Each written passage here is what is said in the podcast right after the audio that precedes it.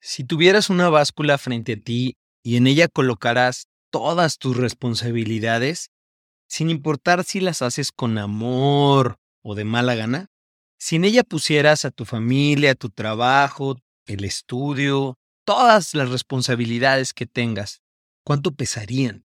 Si en esa báscula colocaras todo lo que debes hacer o todo lo que debes ser, ¿cuánto pesaría? Y si lo pusieras todo junto, ¿cuánto pesa tu vida?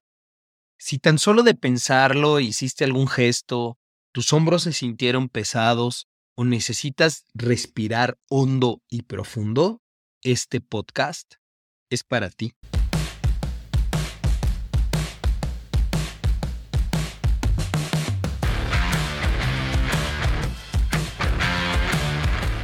Hola, yo soy Carlo García y tengo algo que confesarte. Todo el tiempo vivo con estrés en los hombros. Y tengo un tic en el cuello que cuando estoy muy estresado parezco muñequito de tablero de taxista pasando por una calle empedrada.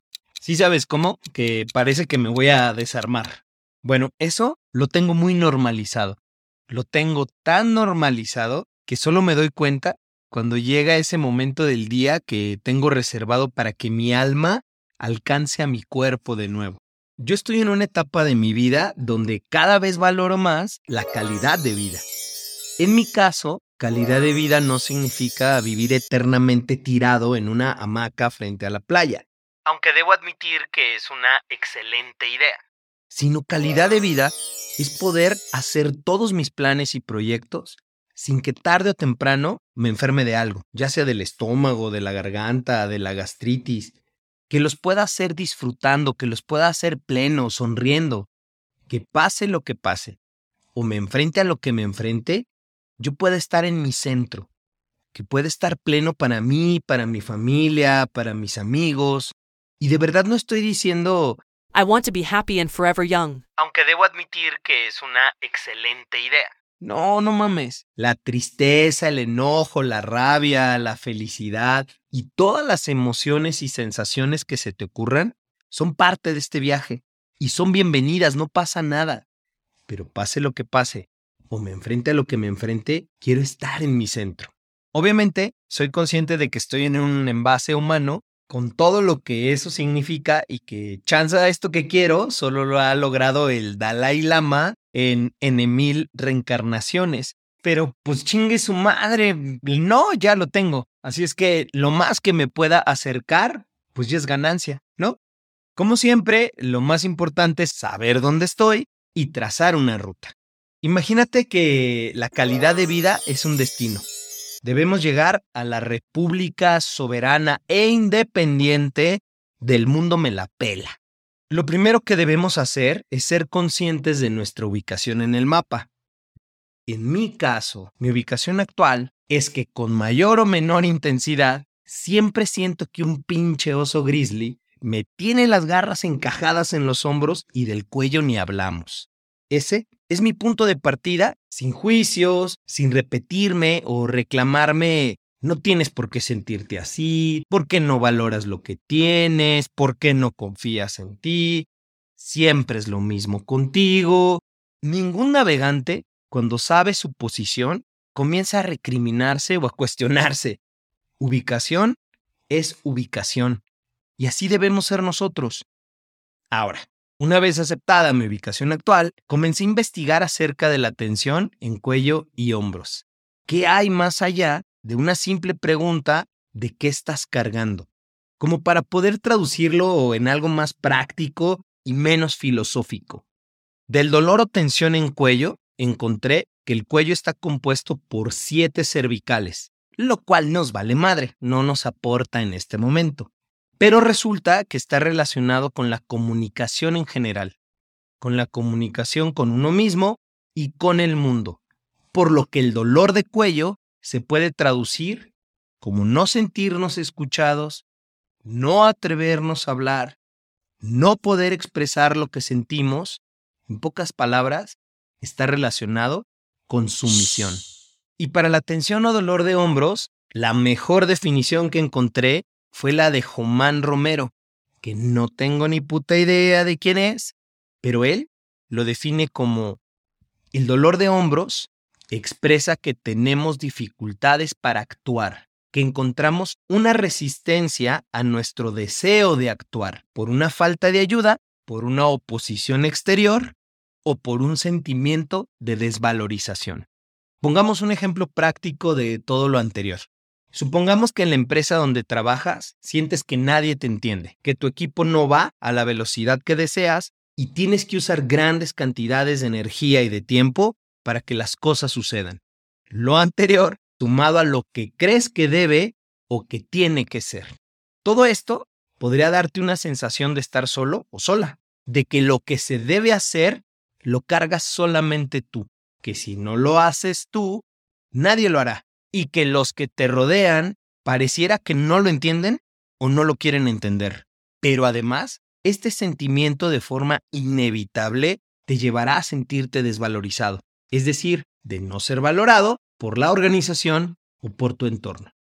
De todo lo anterior podemos rescatar tres puntos importantes. Punto número uno, sentirnos solos contra el mundo. Punto número dos, sentirnos desvalorizados. Y punto número tres, por callar lo que se debe hablar. La verdad es que yo no me siento solo contra el mundo. Yo no me siento desvalorizado. Es más, siento que hablo de más pero pareciera que mis hombros y mi cuello opinan lo contrario. Y te digo algo, yo les creo 100%. Alguna vez me dijeron, cuando no te cuadre el audio y el video, siempre confía en el video. Una cámara de seguridad muchas veces es blanco y negro y sin audio. Así que, como cuando una mujer se echa una Halls negra a la boca, se amarra el pelo. ¡Ay, papá! Con esa misma actitud, Comencé por el punto número uno. Sentirme solo contra el mundo. No es lo mismo estar solo contra el mundo que sentirme solo contra el mundo. Dicen los de Great Place to Study. Esta especie de llanero solitario está convencido de que puede hacerlo todo solo y que no hay nadie que lo haga mejor que él o que ella, que muy probablemente fue criado con frases como no se puede confiar en nadie o tú puedes solo. Estas frases dan también esta sensación de estar por encima de los demás, que por obvias razones hace que ese otro no se siente incluido y no quiere estar cerca del todo lo puedo, convirtiéndolo en un lobo estepario. Muy eficiente, muy responsable, muy individual, pero con la incapacidad de construir en equipo, pues su visión es la única que sirve. Ah, entonces el pendejo soy yo.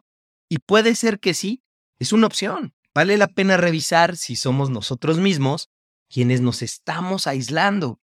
Si somos nosotros quienes estamos creando esa isla donde habitamos. Y de ser así, este es el mejor de los escenarios. La solución está en nuestras manos.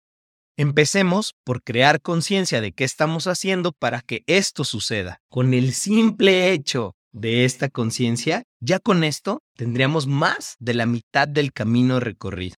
Ahora bien, si decidimos seguir como estamos, ¿sí? Ah, pendejo el más viejo de tu casa, está perfecto. O de verdad estamos solos contra el mundo, te tengo otra solución que he visto que funciona y que ahora entiendo que en algún momento de mi vida me funcionó.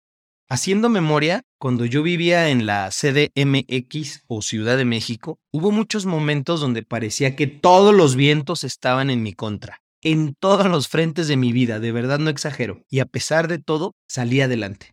Ahora que volteo hacia atrás, creo que el que en ese tiempo yo hiciera medio Ironman o 73 tuvo todo que ver. Para los que no saben, un 73 eh, o medio Ironman, nadas dos kilómetros, sales del agua, te montas a la bicicleta, ruedas 90 kilómetros, te bajas de la bicicleta y corres un medio maratón o 21 kilómetros. Para mí, en ese momento era como algo que no era viable. O sea, mi condición física, digamos que no era de presumirse. Pero conforme comencé a entrenar, vi que mis límites se iban expandiendo y expandiendo y expandiendo. Evidentemente, no es algo que yo pudiera hacerlo solo o de la noche a la mañana. Así que por azares del destino llegué al honorable equipo del NT73, comandado por el coach Sergio Piña. A partir de ese momento yo dejaría de ser Carlos García. Me convertiría en el Jalisco. En el NT era prácticamente imposible mantener mi nombre de pila entre el Boris, el Cholo, el Preciosito, el Pantro, pura pinche celebridad. Yo les podría contar mil historias y les podría también contar cómo esto me fue forjando poco a poco. Pero creo que es mejor que sea el mismo coach, Sergio Piña, quien se los cuente. Cuando tú te metes una carrera de estas de largas distancias, en lo personal he hecho tres Ironmans, he corrido cuatro veces 100 kilómetros, he hecho muchos tretlones, la vuelta al valle, he hecho muchas cosas largas que me ha dado tiempo de que me vaya mal en el mismo día, que diga, ¿qué hago aquí? Me llueve, se me acaba la pila, tengo bastantes experiencias, eh, entre comillas malas, diría yo, pero que la gente que nos hemos metido a cosas así sabemos que se van a presentar. Que te salga el 100% de éxito son pocas veces en una carrera larga. Sobre todo cuando tiene que ver, por ejemplo, con una bici en la montaña. Es bien difícil mantener el ánimo todo el tiempo. Entonces no te queda otra más que seguir chingándole, más que seguir aferrándose, yo le decía una frase a Jalisco que me hizo recordar, aférrese mi Jalisco, porque ¿qué chingados vas a hacer en medio del cerro para salir?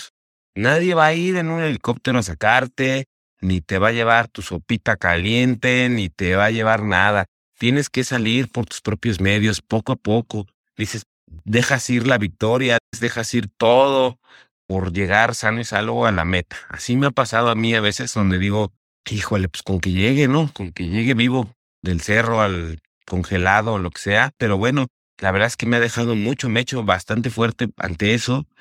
Y sí, llega un momento en el que la mejor bici, ni el mejor entrenamiento, ni la mejor licra es la que te saca adelante, sino es tu mente. La mente es muy, muy, muy, mucho más cabrona. Cuando las logras expander en esos momentos, es impresionante cómo la mente funciona. Eso te enseña el deporte, eso te enseña cuando tienes problemas sociales, amorosos, eh, etcétera. No es lo mismo. Reaccionamos exactamente igual, tanto sean deportivos como, como de otra índole. Por eso es importante que hagamos deporte. Es una forma de ensayar los fracasos y las victorias, el compañerismo, la sociabilidad, el bien por el bien común y no nada más el individual. Y bueno, el, el trabajo diario, la disciplina, te da la confianza en los momentos difíciles de que sí puedes lograrlo. Los que me conocieron saben que lo único que me quedaba a mí para a veces ganar o cumplir o llegar empatado o en tercero o en cuarto era la confianza. Que diario me levanté temprano, en que diario, este, a pesar del cansancio y de que ya venía un hijo en camino y eso, yo no faltaba entrenar o nunca falto. Prácticamente yo me mantengo ahí en forma porque me gusta, porque sé que más adelante lo voy a disfrutar cuando llegue a la tercera edad. Ahora yo lo estoy viendo como una inversión de tiempo. Es que estoy confiado de que, de que trabajé diario, de que trabajé duro y de que tengo corazón. Cuando de todas formas la confianza, la tecnología y todo se acabó, recuerden que siempre tenemos el corazón. El corazón tiene su propio empuje. Con el NT73 logré cosas que nunca creí que fuera capaz de hacer. En mi vida ha habido momentos de mucho dolor, momentos de mucha incertidumbre, pero siempre me ha acompañado una frase que aparece justo cuando la necesito. Aférrese, mi Jalisco.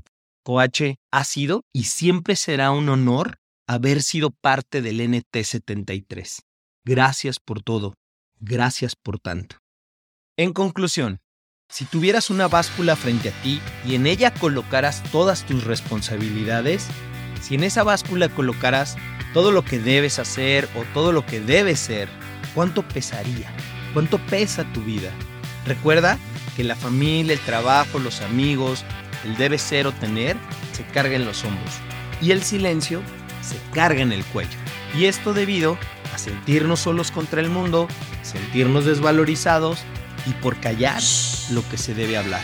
Si te sientes o te has sentido solo contra el mundo, puede ser que el pendejo seas tú, pero si no, recuerda cuatro frases claves del coach Sergio Piña. es importante que hagamos deporte. Es una forma de ensayar los fracasos y las victorias. Ni el mejor entrenamiento ni la mejor licra es la que te saca adelante. No es tu mente. El trabajo diario, la disciplina, te da la confianza en los momentos difíciles de que sí puedes lograrlo. Cuando de todas formas la confianza, la tecnología y todo se acabó, recuerden que siempre tenemos el corazón. El corazón tiene su propio empuje.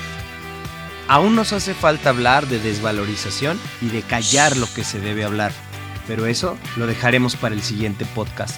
Yo soy Carlos García y recuerda que te quiero ver triunfar.